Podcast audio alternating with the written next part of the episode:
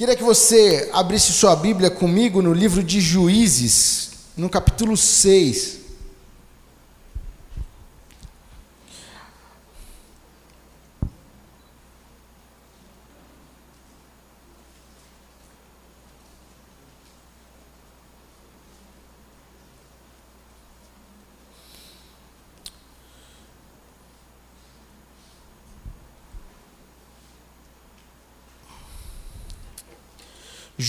Juízes 6. E aí, quando você abrir aí a sua Bíblia, eu queria que você deixasse ela aberta aí e fechasse os teus olhos para a gente falar com Deus agora, antes da leitura. E eu não não conheço sua vida no particular. Daqui da frente a gente olha e eu vejo pessoas felizes, pessoas bem vestidas, pessoas bem apresentáveis aqui que decidiram e estão na casa do Senhor. Mas você conhece o seu dia a dia, você conhece as suas lutas, você conhece os seus desafios, você conhece como está lá na sua casa, de que maneira você chegou até aqui. E você sabe o que você precisa o que, que você veio buscar nessa noite? Então eu queria que você fechasse os teus olhos, abaixasse sua cabeça agora e falasse com o Senhor a respeito da sua vida, a respeito do seu caminhar. O que te trouxe até este local, ou o que te trouxe até esta live, você que está em casa acompanhando a gente, o que te motivou e o que está te motivando a ficar aqui para ouvir? É porque nós precisamos de uma direção para as nossas vidas. Então fala com o Senhor a respeito do teu caminhar, ele tem algo especial para você nessa noite, em nome de Jesus. Pai, a ti a honra, a glória, o louvor, a adoração, a exaltação, e é por ti e para ti que nós estamos aqui. Nós decidimos, nós escolhemos vir até a tua casa. Nós não estamos aqui por causa de um ritual ou por causa de uma programação automática que todo domingo nós temos que vir até a igreja, porque senão nós nos sentimos mal. Não, nós viemos aqui de coração te buscar, nós viemos aqui te adorar. Nós estamos aqui em espírito e em verdade para dizer o quanto te amamos, o quanto dependemos de ti, o quanto tu és importante para as nossas vidas. E por essa razão, Pai, nós estamos aqui te entregando o nosso culto, nosso culto racional. E faz parte do nosso culto ouvir a tua voz, faz parte do nosso culto ter uma direção para as nossas vidas. Nós não queremos caminhar segundo a nossa cabeça, nós não queremos caminhar segundo aquilo que o mundo propõe, nós não queremos caminhar segundo os nossos estudos, o nosso conceito, ou segundo as nossas pesquisas nas redes sociais, na internet mas nós queremos caminhar segundo a tua palavra, segundo aquilo que o Senhor diz, porque só o Senhor tem palavras de vida eterna para nós. Só o Senhor tem a direção para as nossas vidas. Só o Senhor tem um caminho em meio à tormenta. Só o Senhor faz com que a gente ande sobre as águas. E se o mar não se abrir, o Senhor traz uma solução, porque Tu és o Criador, o Redentor, Tu és tudo o que nós temos. E porque Tu vives, nós temos esperança. E a esperança é que um dia iremos te encontrar, a esperança é um dia iremos ter a vida eterna ao teu lado. E enquanto estamos aqui, Pai, ajuda-nos, direciona as nossas vidas, ajuda-nos a viver cada dia melhor. Sabe, Senhor, perdoa os nossos pecados, porque nós somos falhos, nós erramos na nossa caminhada, mas nós queremos acertar. O desejo do nosso coração é andar em conformidade contigo. Então, Pai, fala aos nossos corações nessa hora. Sobre minha vida, eu peço perdão dos meus pecados, das minhas falhas, dos meus erros. Tem misericórdia de mim, Pai. Usa-me como tu queres, da tua maneira, que eu possa ser um instrumento, que tudo que é humano, tudo que é do Moisés caia por terra agora, em nome de Jesus, e que só o Senhor seja exaltado, seja engrandecido, que o teu Santo Espírito flua deste altar para tocar nos nossos corações, falar conosco nessa noite, usa a minha vida, usa os meus lábios, eu preciso de ti, no nome de Jesus. Amém, e amém, e amém e que Deus nos abençoe. Juízes 6, Queria começar a ler com você o, cap... o versículo 7.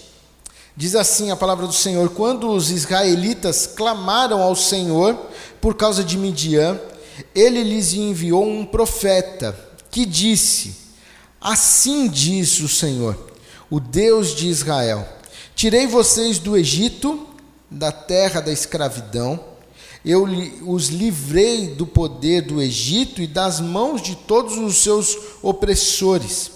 Expulsei-os e dei a vocês a terra deles. E também disse a vocês: Eu sou o Senhor, o seu Deus. Não adorem os deuses dos amorreus em cuja terra vivem, mas vocês não me deram ouvidos. Então o anjo do Senhor veio e sentou-se sobre a grande árvore de Ofra, que pertencia ao Abiezerita Joás. Gideão, filho de Joás, estava malhando trigo num tanque de prensar, de prensar uvas, para escondê-los dos midianitas. Então o anjo do Senhor apareceu a Gideão e lhe disse: O Senhor está com você, poderoso guerreiro. Ah, Senhor, Gideão respondeu: Se o Senhor está conosco, por, por que aconteceu tudo isso?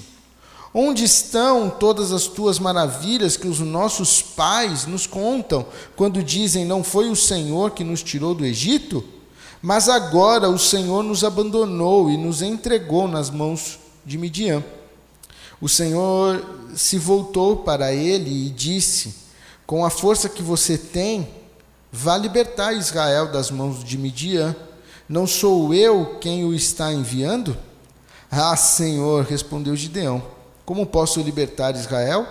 Meu clã é o menor, o menor, o, me, é o menos importante de Manassés, e eu sou o menor da minha família. Eu estarei com você, respondeu o Senhor, e você derrotará os midianitas como se fosse um só homem. Até aí a nossa leitura e que Deus nos abençoe. A nossa leitura aqui, nós estamos lendo a história de um homem, Gideão, e eu queria começar falando com vocês e pensar um pouco sobre o que levou o povo a estar naquela condição.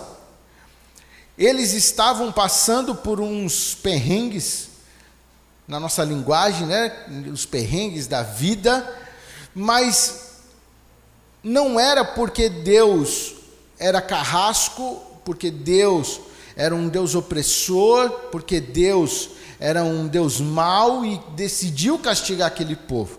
O texto começa nos falando aqui no versículo 7, quando nós lemos que o povo clamava ao Senhor por causa de Midian, e o Senhor levou um profeta e fez com que aquele povo trouxesse a memória a razão de estar vivendo tudo aquilo.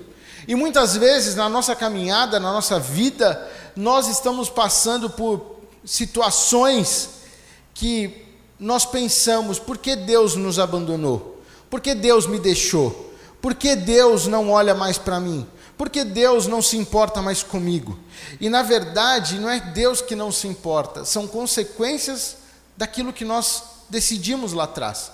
São consequências das nossas atitudes no passado. E esse povo estava sofrendo com isso e era consequência das escolhas. E Deus envia o profeta para trazer a memória deles, dizendo que, que ele tinha feito. Olha o que eu já fiz por vocês.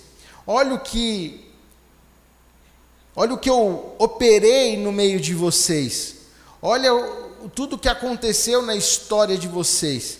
E eu imagino se eu fosse Deus com esse povo, talvez eu, Moisés, não teria tanta paciência como Deus tinha. O povo já tinha feito tantas coisas, Deus já tinha operado tantas maravilhas, mas Deus não se deixa levar pelas atitudes do homem, mas Ele é compassivo, Ele é amoroso. E eu quero falar a primeira coisa para você nessa noite: Ele te ama e ele não leva em conta as suas atitudes que você fez, mas ele está aqui hoje dizendo: Eu estou contigo, eu estou com você. Você está passando por esse perrengue? Você vai vencer. Fique em paz. Mas isso faz parte das consequências das suas escolhas. Mas eu continuo do seu lado. Eu continuo contigo. Eu continuo me importando com você. Eu não estou aqui te massacrando, eu não estou aqui te acusando. E se você está sofrendo alguma acusação nessa noite, um peso sobre a sua vida, eu quero dizer para você: repreende isso que é Satanás. Porque o único que nos acusa é Satanás. O único que está, e a palavra de Deus fala isso, está diante de Deus acusando as nossas vidas e apontando o que nós fazemos é o próprio Satanás, porque a palavra nos fala que o Senhor nos perdoa e ele lança no mar do esquecimento os nossos erros. O Senhor já te perdoou. O Senhor já te redimiu.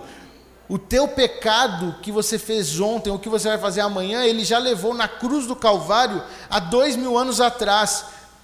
Ele já te perdoou. Ele já enviou o filho dele para derramar o sangue, para que eu e você pudéssemos ter vida e vida em abundância, e acabamos de declarar porque ele vive, vive, ele vive, e por causa dele viver, nós podemos ter a esperança. E esse povo estava sofrendo por causa disso, e o profeta fala para eles assim: Mas vocês não me deram ouvidos. E eu imagino se alguém te fala alguma coisa, ou se você fala alguma coisa para alguma pessoa e essa pessoa não te dá ouvidos, eu duvido se você fica insistindo com essa pessoa. Eu duvido, por muito pouco eu e você a gente vira a cara e fica com raiva daquela pessoa, porque você falou um negócio e ela não te deu a mínima, você fica irado, você fica com bronca, porque a pessoa não te deu ouvidos. E o povo fez isso com o Senhor. O povo não deu ouvidos, mas o Senhor enviou um anjo até um local ali onde tinha um homem. Um homem que estava ali amedrontado. Um homem que estava ali olhando para a sua realidade. E talvez você entrou nessa noite aqui como Gideão, olhando a sua circunstância Gideão, aqui o texto nos conta que ele está malhando trigo num tanque de prensas de uva. Não sei se você sabe que o trigo ele era malhado a, a céu aberto. Ele, era, ele espalha a céu aberto para que ele possa secar, para que o sol possa secar, para que ele possa ser malhado a céu aberto. As uvas já não podem estar em tempo, em tempo aberto. Elas são malhadas em lugares fechados, em tanques, para que dali saia o suco. E o texto nos conta que no lugar onde estava, onde era feita a prensa das uvas, existia um homem malhando trigo, fazendo tudo ao contrário. Tinha um homem com muito medo. Medo do quê? Medo de perder o seu alimento. Medo de ficar sem nada, sem a sua colheita medo de ser massacrado novamente e passar mais uma temporada sem ter o, a matéria-prima para que ele pudesse ter alimento, para que ele pudesse levar sustento para a casa dele. Nos nossos dias seria passar um mês sem receber o seu salário, sem receber a sua remuneração, e aí ele está lá escondido pensando: eu não posso dar sopa para o azar, eu não posso ficar aqui que eles vão chegar os midianitas. É um homem com medo, um homem escondido, um homem que está ali derrotado, está ali pensando: a, a que ponto eu cheguei? A que ponto o nosso povo chegou? E talvez você entrou aqui nessa noite pensando: a que ponto que eu cheguei? Que ponto que está minha família? A que ponto que minha casa chegou destruída? Cada um para um lado. Brigas dentro de casa. Brigas no seu trabalho. A que ponto eu cheguei? Talvez você entrou aqui como Gideão, se sentindo a pior pessoa da face da terra. Sentindo, sabe, aquela pessoa de menos valor sentindo que você não vale nada. Tipo aquela música, você não vale nada, mas eu gosto de você, sabe? Você, você não se sente nada, sentindo vazio, sentindo que talvez você está pedindo até a morte nessa noite. Falando, Deus, acaba comigo, porque não está servindo de nada. Gideão estava assim, escondido malhando trigo, mas o Senhor aparece, o anjo do Senhor aparece e fala: O Senhor está com você, poderoso guerreiro. E eu quero dizer para você nessa noite: o Senhor está contigo, poderoso guerreiro. O Senhor está contigo. O Senhor te trouxe até aqui para dizer para você: o Senhor está contigo, eu estou com você. Eu estou com você. Eu não te deixei, eu não te abandonei. Mas talvez você está que nem Gideão, falando assim: ah, ah, Senhor, se o Senhor está comigo, o Senhor está com minha casa, o Senhor está com, meu, com a minha família, o que aconteceu? Por que aconteceu tudo isso? E eu quero te dizer que aconteceu tudo isso por causa de uma, consequ... é uma consequência. Mas existe algo novo nessa noite para nós. O Senhor diz assim: Mas agora o Senhor nos abandonou e nos entregou nas mãos de Midian. Aí o Senhor voltou para ele e disse: Com a força que você tem, vá libertar Israel das mãos de Midian. Não sou eu quem estou enviando. Eu quero dizer que dentro de você existe uma força para mudar o jogo. Tudo que você precisa e tudo que nós precisamos está dentro de nós. O Senhor olha para Gideão e fala assim para Gideão: Com a força que você tem, vá libertar Israel. Com a força que você tem, vá e escreve uma nova história. E eu quero dizer para você nessa noite: Deus está aqui para te fortalecer. Ele está aqui para te renovar nessa noite. Ele está aqui para dizer para você: eu estou contigo, eu estou te enviando, eu estou te preparando, eu estou com você nessa batalha. Talvez você tenha algo a enfrentar amanhã, você tem um grande desafio amanhã e o Senhor está dizendo: Eu estou contigo, poderoso guerreiro. Tão somente creia no Senhor, tão somente tome posse daquilo que o Senhor está te entregando nessa noite e avance e vá. E o texto continua dizendo: Como posso libertar Israel? Gideão ainda fala para ele: O meu clã é o menor e o menos importante de Manassés, e eu sou o menor da minha família. E ele fala assim: Deus, como vai acontecer tudo isso? De todo mundo que tem Israel, a minha tribo é a pior que tem, é a menorzinha, é a que não tem, tem menos valor. E para somar nisso, eu sou o menor da minha família. Eu sou tipo aquele último lá, sabe? Tipo Davi quando Samuel chega para ungir o novo rei, Jessé traz todos os filhos. E Deus fala não para todos. De repente Jessé, Samuel fala: "E aí, Jessé, não tem mais ninguém?" Aí ele fala: "Tem, tem um menininho lá no, no campo lá cuidando das ovelhas, lá no pasto. Então chama ele." E vem Davi e o Senhor fala: "É esse o novo rei." Sabe? Não olhe a sua volta e a sua circunstância, não olhe para como você está hoje, olhe para aquilo que Deus tem colocado adiante de você. Olhe para aquilo que Deus tem prometido a você. Olhe para aquilo que Deus tem para a sua vida, para a sua família. Olhe adiante. Não olhe aquilo que está ao seu redor, porque o Senhor olhou, o Gideão olhou e falou assim: como pode tudo isso? Não tem lógica o que o Senhor está falando. Eu sou o pior de todos. E aí o Senhor fala assim: Eu estarei com você, e você derrotará todos os midianitas como se fosse um só homem. Eu estarei com você. Sabe, Tudo que nós precisamos está dentro de nós, porque o Senhor fala isso para Gideão, mas o que mais precisamos é da força do Senhor. E eu queria que você agora abrisse sua Bíblia comigo no livro de Hebreus, lá no finalzinho da Bíblia. Hebreus está lá, lá, lá no final. Deixa eu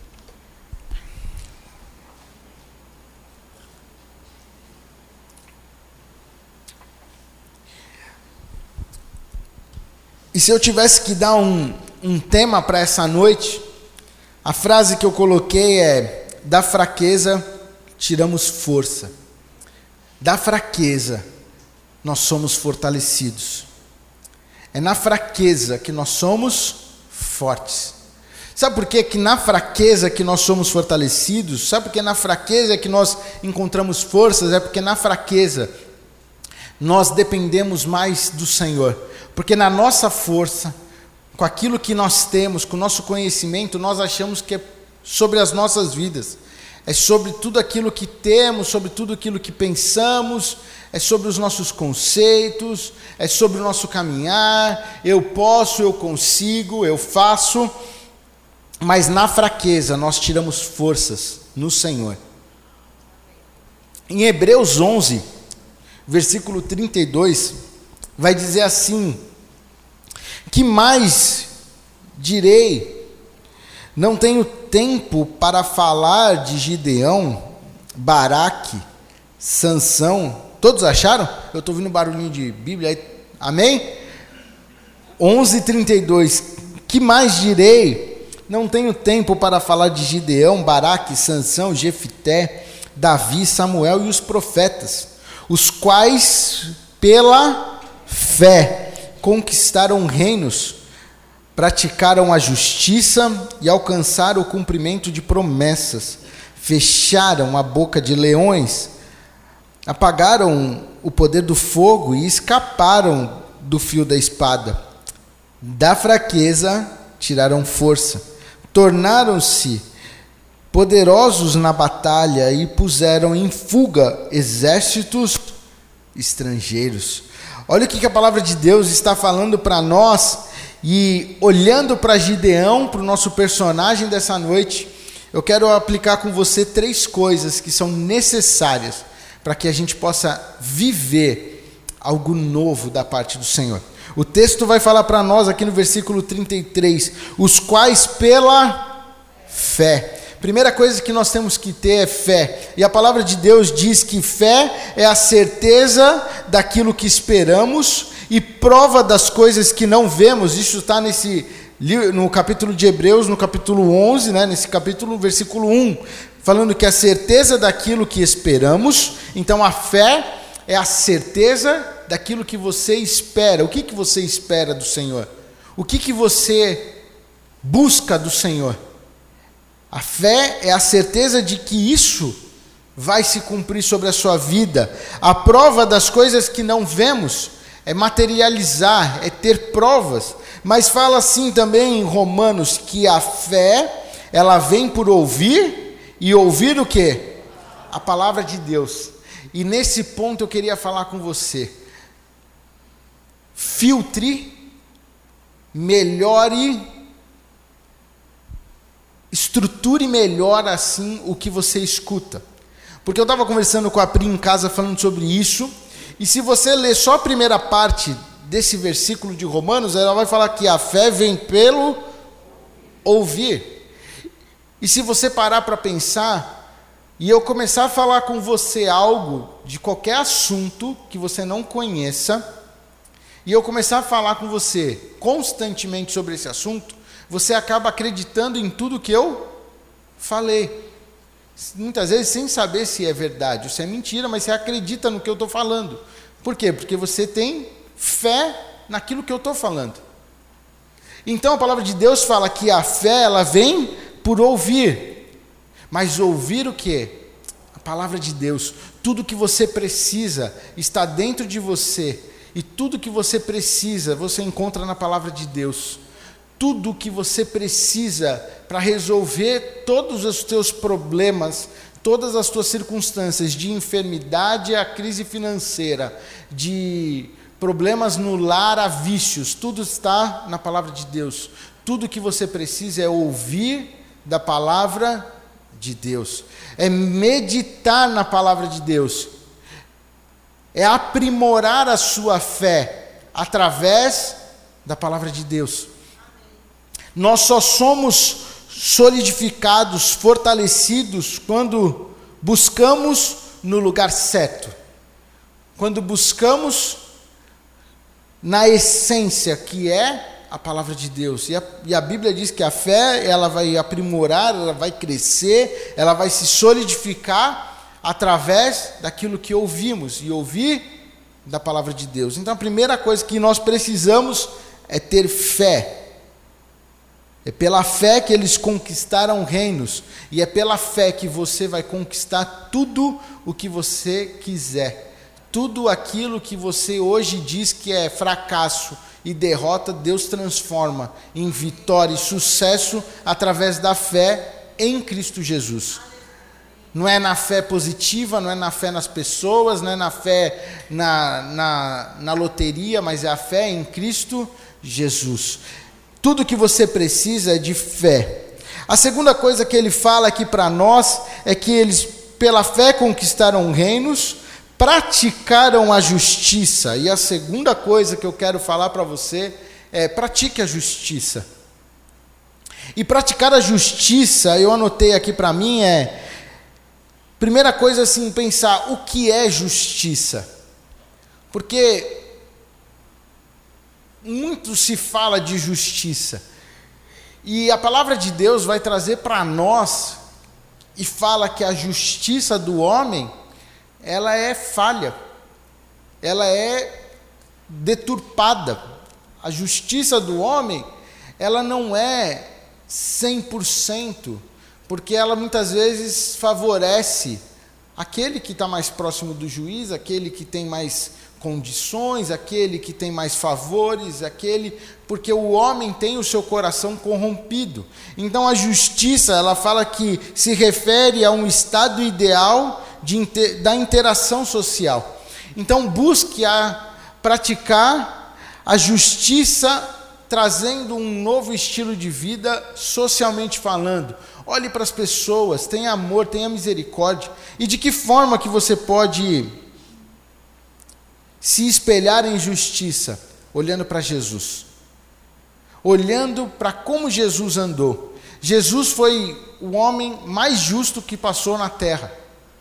E olhe para ele, de que maneira que ele, ele lidou com os pecadores, de que maneira ele lidou com os doutores da lei, de que maneira ele, ele fez com os enfermos, porque Jesus, quando ele precisou fazer justiça e expulsar os cambistas do templo, ele expulsou na chicotada. E ali ele estava fazendo justiça.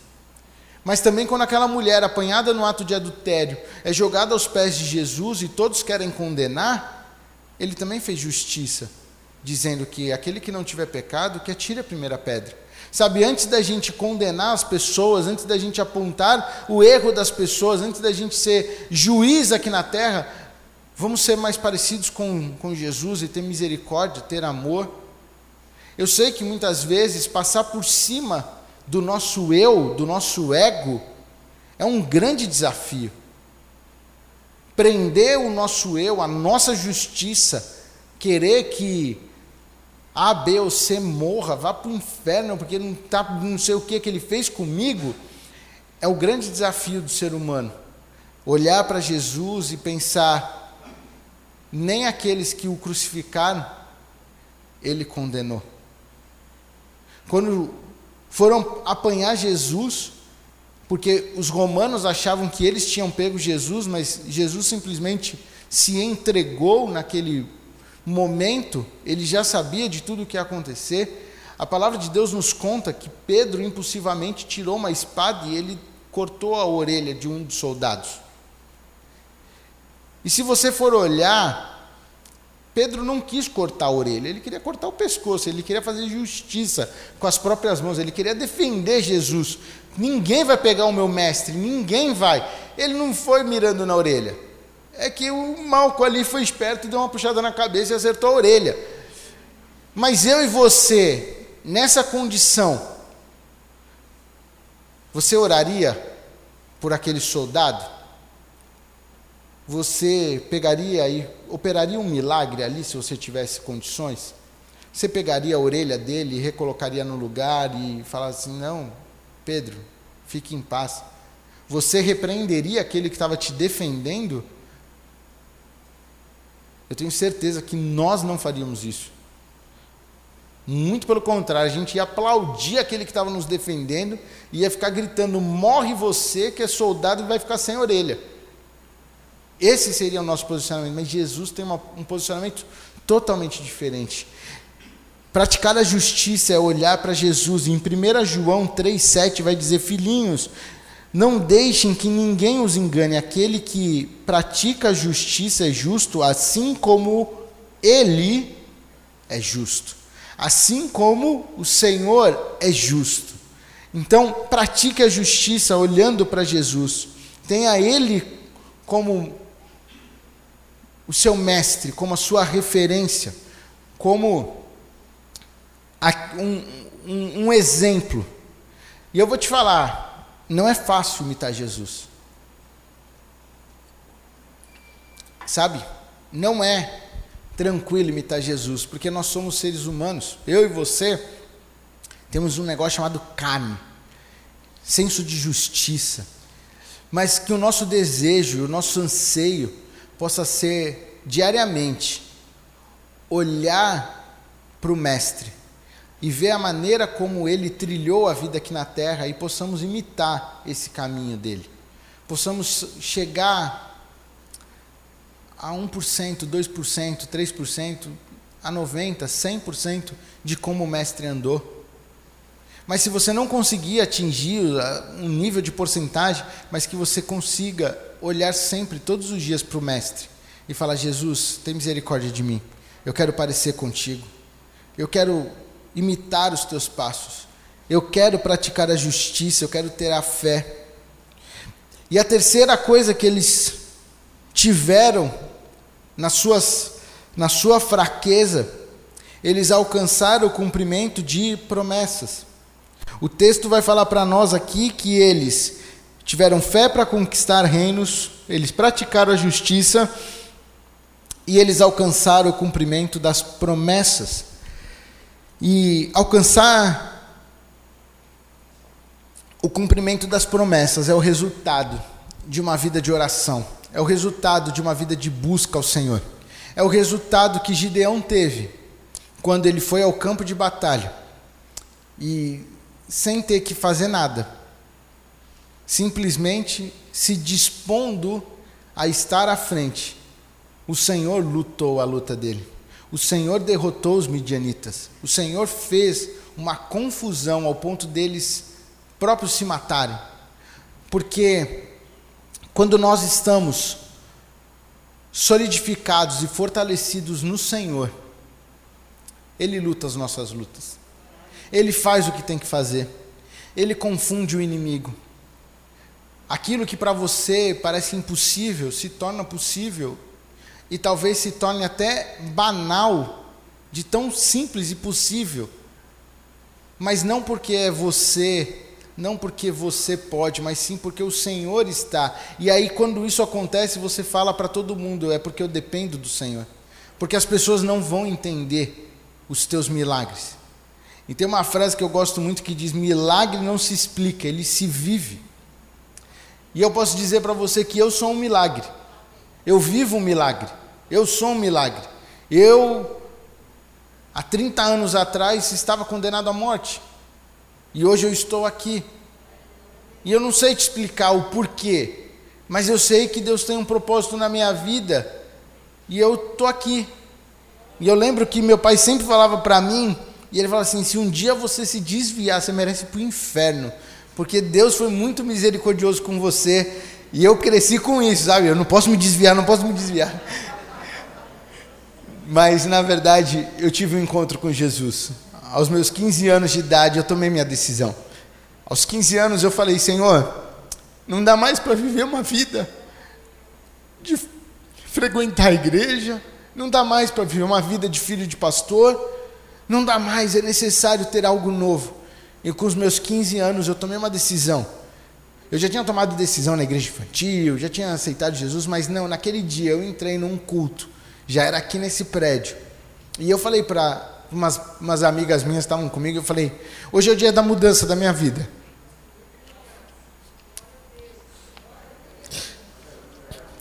E elas falaram: você é louco? Você é filho do pastor, o que você vai fazer? Eu falei: eu não aguento mais. Hoje é o dia da mudança da minha vida. E eu lembro que eu fiz isso de coração. E eu lembro que elas falavam assim para mim: se você fizer, a gente também vai junto. Eu falei: então vamos embora. Vocês estão prontas para ir lá na frente? E eu vou falar para vocês: eu, elas vieram também, mas eu sei que eu estava aqui de coração. E eu lembro que meu pai pregou e ele olhou e falou assim: O que, que você está fazendo aqui? E eu falei para ele: Pai, hoje é o dia da mudança na minha vida. Eu cresci na igreja, eu aprontei tudo na igreja, eu estudei na igreja, eu só saí da barriga da minha mãe no hospital, porque o restante foi tudo dentro da igreja. Sabe? Minhas histórias, esses dias a gente estava aqui e, e a gente estava conversando, que hoje eu trago o Tiago para a igreja, de vez em quando comigo ele vem. E o Jura está aqui, o Jura está há mais de 30 anos com a gente aqui. E ele conta que uma vez meu pai foi para um atendimento ele e minha mãe saíram e falaram: Jura, cuida do Moisés aí que a gente vai para o atendimento. E eu fiquei lá, ele e um outro rapaz cuidando de mim, e eles falaram que tinha aqueles velotrolzinhos, sabe? E lá na igreja, na Conselheira, era né, um lugar grande assim. Eles não tinham muito o que fazer, né? Então eles, a gente foi brincar de velotrol. E aí eles me empurraram até que eu bati com a cabeça num vaso. Aí ficou um galo aqui. Aí os dois falaram: Nossa, a Tiliana vai matar a gente, a Tiliana vai acabar com a gente. Aí disse que eu parei de chorar e eles falaram assim: ah, vamos brincar de novo de velotrol. Aí brincou, aí eu caí de costas. Aí fez um galo atrás. Aí eles falaram assim: agora que a gente vai ser demitido, agora que a Tiliana acaba com a gente. E eu estou te contando isso por quê? Porque os meus aprontos, eu tenho marcas, sabe aquele texto? Trago marcas em meu corpo. As minhas marcas no corpo todas foram dentro da igreja. Eu tomei dois pontos aqui na boca, porque eu brinquei com ferro lá no, na igreja, e eu estourei minha boca. Eu cheguei minha mãe estava na porta, era na Conselheiro, do outro lado, onde era a antiga Unimed. E eu vim com uma camiseta, sangrando, sangrando. E ela olhou e falou assim: O que, que você fez? Eu falei: Ah, bateu um ferro aqui. Ela, vamos para a clínica, vamos lá tomar amanhã. E eu fui para a clínica tomar dois pontos na boca. Eu tenho marcas aqui de andar debaixo dos palcos da igreja e ter empregos e cortar minha perna. Eu fiz uma cirurgia que eu tinha uns queloides na perna porque uma vez eu derreti solda não sei quantos conhecem solda, de, de ferro de solda, e eu estava brincando com isso. E eu fui derretendo, derretendo, derretendo, até que ela pingou na minha perna. E eu estava com a perna dobrada assim, fez dois queloides na perna. E são marcas que eu tenho de dentro da igreja, de viver aqui, de passar a minha vida aqui, mas tudo isso não teria sentido se um dia eu não aceitasse Jesus como Senhor e Salvador da minha vida. Se um dia eu não falasse para Ele, vem ser Senhor da minha vida. Se um dia eu não tomasse essa decisão. E porque eu tomei essa decisão? Porque eu aceitei Jesus. Porque eu decidi viver com Ele. Eu sou perfeito? Não sou perfeito. Eu faço tudo certo? Não faço tudo certo. Tenho os meus erros, tenho as minhas falhas. Mas eu olho para o meu mestre.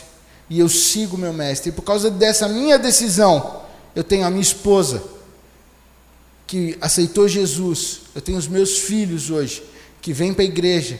Eu tenho o prazer de falar, meu filho já aceitou Jesus junto comigo. Um dia no carro, a gente estava no carro e eu falei, você já aceitou Jesus? E ele falou não. E eu falei o plano da salvação para ele. E eu falei, então repete uma oração comigo. E ele repetiu a oração. E se você perguntar para ele, você já aceitou Jesus? Ele vai falar, já, já aceitei. Eu sei que lá na frente ele vai ter que confirmar tudo isso, mas eu posso levar Jesus hoje para dentro da minha casa. Eu posso levar Jesus para minha família. Eu posso levar Jesus porque um dia ele mudou a minha história. Porque um dia eu o aceitei. Eu disse: entra na minha vida e transforma esse vazio que eu tenho. Sabe? E eu posso hoje todas as coisas, não porque eu sou bom, não porque eu sou um supra-sumo em muitas coisas, não. Eu posso todas as coisas porque o Senhor me fortalece. Eu posso todas as coisas, assim como Gideão falou, como o Senhor falou para Gideão: Você é valente, você é corajoso, vai, eu estou com você. E assim tem sido na minha vida, e assim vai ser na sua vida, em nome de Jesus. Eu quero que você saia aqui dessa noite, tomando posse disso. Você é um guerreiro, você é uma guerreira, você é valente, você é corajoso, você pode, você vai enfrentar, e Deus vai fazer algo novo sobre a sua vida. Deus vai mudar a tua história, Deus vai mudar a tua sorte. É Ele que vai fazer. E todos verão que existe um Deus sobre a sua vida. E você vai testemunhar, você vai falar daquilo que o Senhor fez. Muitos não vão entender. Muitos vão apontar o dedo, vão falar que não, que está errado, e você vai simplesmente viver o teu milagre em nome de Jesus. Feche os teus olhos. E eu não conheço a sua vida, eu não sei, como eu falei no início, as razões que te trouxeram até aqui. Mas se você entrou aqui nessa noite derrotado, se você entrou nessa noite aqui cabisbaixo, se você entrou nessa noite aqui se sentindo péssimo, se sentindo a pior pessoa da face da terra, mas você ouviu essa mensagem, essa mensagem falando sobre Gideão, e você quer tomar posse dessa palavra, eu queria que você ficasse de pé no seu lugar, eu quero orar com você. Se você toma posse dessa palavra, de uma semana incrível, de uma semana de vitória, de uma semana de bênçãos, de uma vida de milagres, uma vida de prosperidade, uma vida de coisas novas. Feche teus olhos e vai apresentando agora a tua vida diante do Senhor. E fala com Ele a respeito do que Ele falou. Eu sei as palavras, eu sei o que eu estudei, eu sei, eu sei isso mas não sou eu, é o Espírito Santo de Deus que está falando contigo. É o Espírito Santo de Deus que está tocando aí na tua vida. É o Espírito Santo de Deus que está te incomodando. É o Espírito Santo de Deus que está transformando agora a tua, a tua vida. Se você tem vontade de chorar, chore na presença do Senhor. Você não está aqui na presença da igreja, na presença do seu amigo. Você está na presença do Rei dos Reis, do Senhor dos Senhores. Você está na presença do, do Autor e Consumador da fé. Você está na presença do Pai das luzes. Você está na presença do Autor da vida. Você está na presença do Senhor dos Senhores, do Rei dos Reis. Fala com Ele agora. Apresenta a tua vida. Qual é teu sonho? Qual é o teu sonho? Qual é o teu desejo? O que, que você quer conquistar? O que, que você precisa?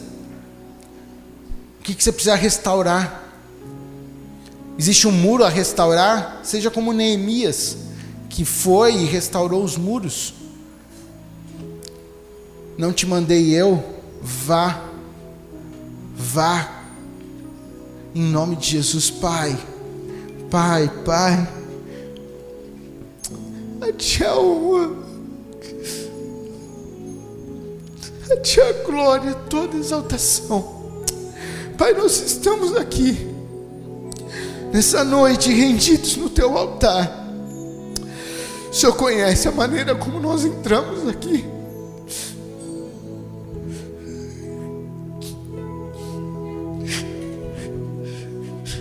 O Senhor conhece o que nós estamos vivendo. O Senhor conhece.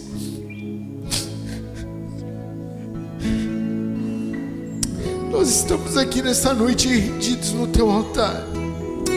Nós estamos aqui derramando nosso coração na tua presença dizendo: Senhor, faz algo novo sobre as nossas vidas, transforma, Senhor, o nosso lar, transforma, Senhor, o nosso caminhar. Perdoa, Pai, perdoa os nossos pecados. Sabe, Pai, nós necessitamos de Ti. Nós não queremos mais viver uma vida vazia. Nós não queremos mais viver uma vida derrotada, mas nós queremos avançar na força do Senhor. Nós queremos avançar e conquistar aquilo que o Senhor tem, as promessas do Senhor para as nossas vidas. Nós queremos ver os nossos familiares rendidos no teu altar. Nós queremos ver, Senhor, a, a prosperidade sobre a nossa casa, sobre a nossa família.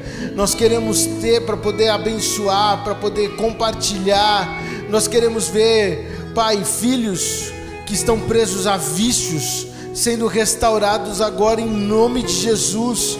Nós queremos ver, Pai, lares que estão destruídos sendo restaurados por Ti. Conta conosco, Pai, leva-nos para enfrentar esse gigante, esse desafio. Leva-nos, Pai, na força do Senhor, na força do Deus Todo-Poderoso. Nós vamos vencer, nós vamos viver, nós vamos conquistar o que o Senhor tem para nós, Senhor. Nós sabemos, Pai, que muitas vezes erramos, muitas vezes falhamos. Tem misericórdia de nós, nos perdoa. Mas que essa semana nós possamos viver um, algo novo do Senhor. Que nessa semana nós possamos viver a plenitude da tua presença sobre as nossas vidas. Nós oramos assim no nome de Jesus. Amém. Amém.